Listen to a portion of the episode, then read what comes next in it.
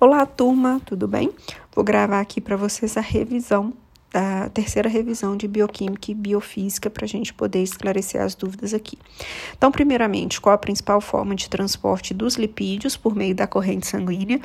Os triacilgliceróis e o colesterol, que são as principais formas de lipídio do nosso corpo, eles são transportados é, pelas lipoproteínas.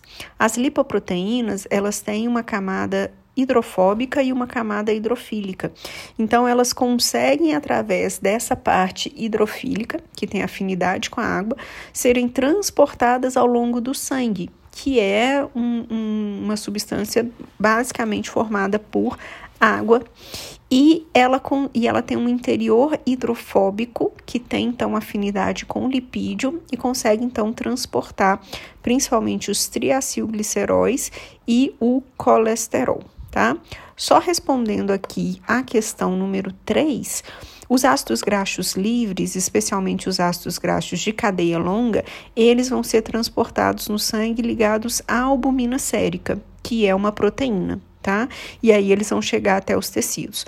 Mas o colesterol e os triacilgliceróis são transportados pelos, é, pelas lipoproteínas. E aí, respondendo à questão número 2, a gente tem quatro tipos principais de é, lipoproteínas, que são HDL, LDL, VLDL e o quilomicron. O quilomicron ele é a primeira lipoproteína gerada logo após a alimentação, vai ser responsável pela absorção dos lipídios já no intestino, ainda no intestino, e ali os triglicerídeos vão ser empacotados com proteínas, colesterol e vão ser transportados para a corrente sanguínea.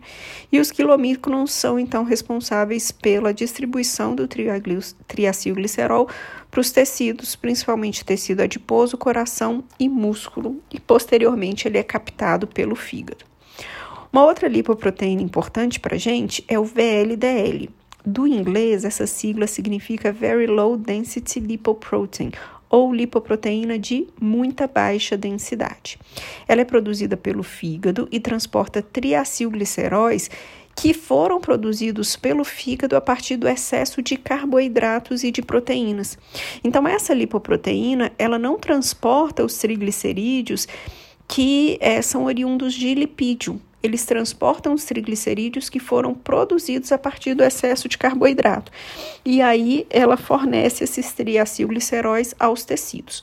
Por isso, gente, que quando a gente está com triglicerídeos ou com VLDL alto nos nossos exames bioquímicos é uma, um indicativo de que a gente está ingerindo muito carboidrato.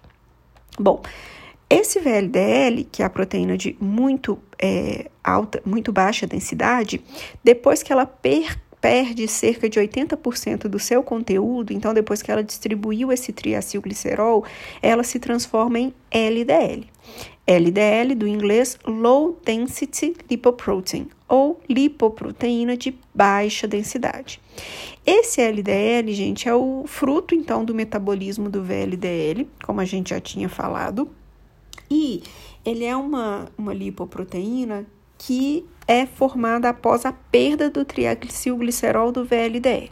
E depois disso, ela acaba recebendo colesterol para distribuir aos tecidos. Então, ela é responsável por entregar colesterol aos tecidos. Por isso que a gente considera, chama popularmente o LDL de colesterol ruim. Os altos níveis de LDL estão associados a distúrbios cardiovasculares.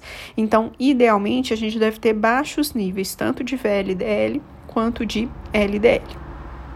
Por fim, gente, a gente tem o HDL.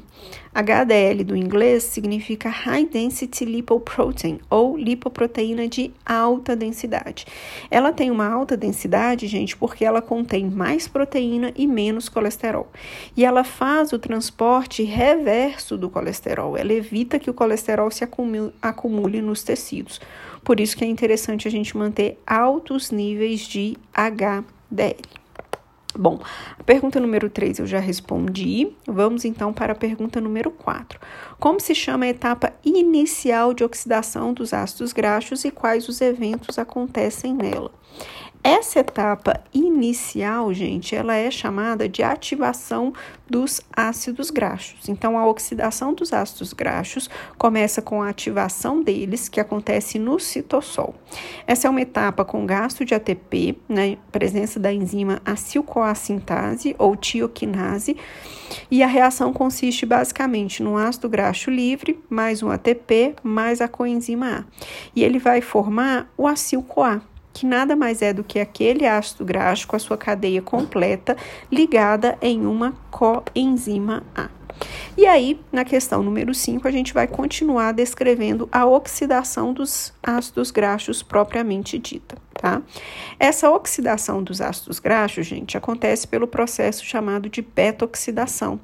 Essas moléculas de acil-CoA formadas na ativação do ácido graxo, né, naquela primeira etapa de ativação, é, elas têm que acontecer dentro da mitocôndria, mas esse acil-CoA não consegue ultrapassar essa barreira, né, essa membrana da mitocôndria. Então, eles são transportados por uma molécula carreadora que é a carnitina. Depois que carnitina, perdão. Depois que a, o, o acil-CoA entrou dentro da mitocôndria por meio da carnitina, a gente vai ter o processo de beta-oxidação propriamente dita. Então, nesse processo de beta-oxidação, por meio de uma série de reações, a gente vai ter a quebra desse acil-CoA, formando no final acetilcoenzima A, então, o que, que é acetilcoenzima A? Acetilcoenzima A é uma molécula de dois carbonos. E junto com essa molécula de dois carbonos sobra o acil-CoA com dois carbonos a menos do que o ácido graxo original que deu origem a ele. Então, se a gente começar, por exemplo, com um ácido graxo de 16 carbonos, o primeiro Primeira, primeiro ciclo da beta-oxidação vai resultar em uma molécula de acetil-CoA e mais um acil-CoA com 14 carbonos. Na próxima, a gente vai ter mais um acetil-CoA e um acil-CoA de 12 carbonos, e assim sucessivamente.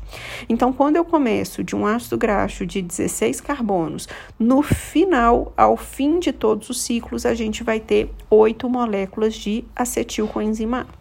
Só lembrando que quando a gente começa com um ácido graxo com um número par de carbonos, o último vai ser um acil-CoA com três carbonos, tá? Que depois é convertido em succinil com enzima A e vai entrar no ciclo do ácido cítrico, que é a nossa próxima perguntinha aqui.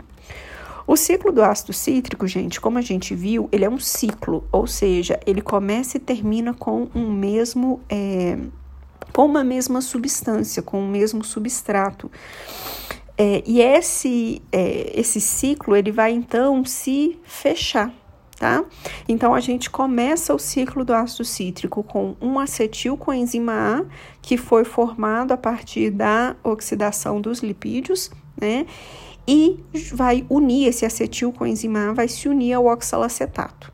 E aí, a partir de uma série de reações, a gente vai retornar, a gente vai ter a formação do oxalacetato novamente.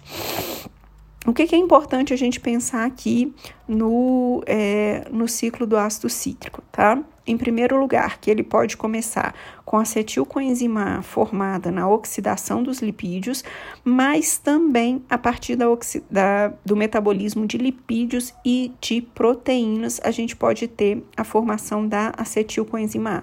Então, a acetilcoenzima A pode ser formada a partir de piruvato, o piruvato pode ser formado a partir de é, aminoácidos. Então, carboidratos, lipídios e proteínas todos interagem de modo a começar o ciclo do ácido cítrico, tá bom? E no ciclo do ácido cítrico, gente, é importante a gente lembrar que vai haver a formação de diversas moléculas ali energéticas. Então, a gente tem em determinada etapa aqui a formação tanto de NADH quanto de FADH. E essas substâncias vão ser os substratos, vamos dizer assim, para a nossa próxima pergunta, que diz respeito à cadeia respiratória. Então, a cadeia respiratória, gente, ela coleta e transporta equivalentes redutores é, direcionando para a produção de ATP, que é a nossa molécula principal de energia. Então, o que é importante a gente lembrar aqui da cadeia respiratória? Ela é formada por uma série de complexos que vão receber tanto o NAD quanto o FAD. É importante a gente ficar atento que o NAD entra no complexo 1, então ele fornece mais hidrogênios para a formação de ATP, e o FAD entra no complexo 2, então ele vai fornecer menos hidrogênios para a formação de, é, de ATP, tá? Então, matematicamente falando, é, é, no caso do, do, do NAD, né? É, o NAD vai doar o seu par de elétrons para o complexo 1, 10 prótons vão ser transferidos para o espaço intermembrana e a gente vai resultar na formação de duas e meia moléculas de ATP. Já no caso do FAD, é, o complexo 2 não bombeia prótons para o espaço, espaço intermembrana, então somente seis prótons são transferidos no total. E aí, quando a, é, quando a gente tem no final da cadeia respiratória ali a formação dos ATPs, a gente vai ter a formação apenas de 1,5 mol de ATP. Então, quando a gente pensa que é, nessas, né, no, no, no, resultado final das oxidações do ciclo do ácido cítrico, a gente vê que são formadas três moléculas de NAD e uma de FAD. Essas três moléculas de NAD resultam em 7,5 ATP. Essa molécula de FAD resulta em 1,5 ATP, que dão 9 ATP, e a gente tem um ATP formado diretamente no ciclo. Então, cada volta do ciclo do ácido cítrico fornece 10 ATPs, tá?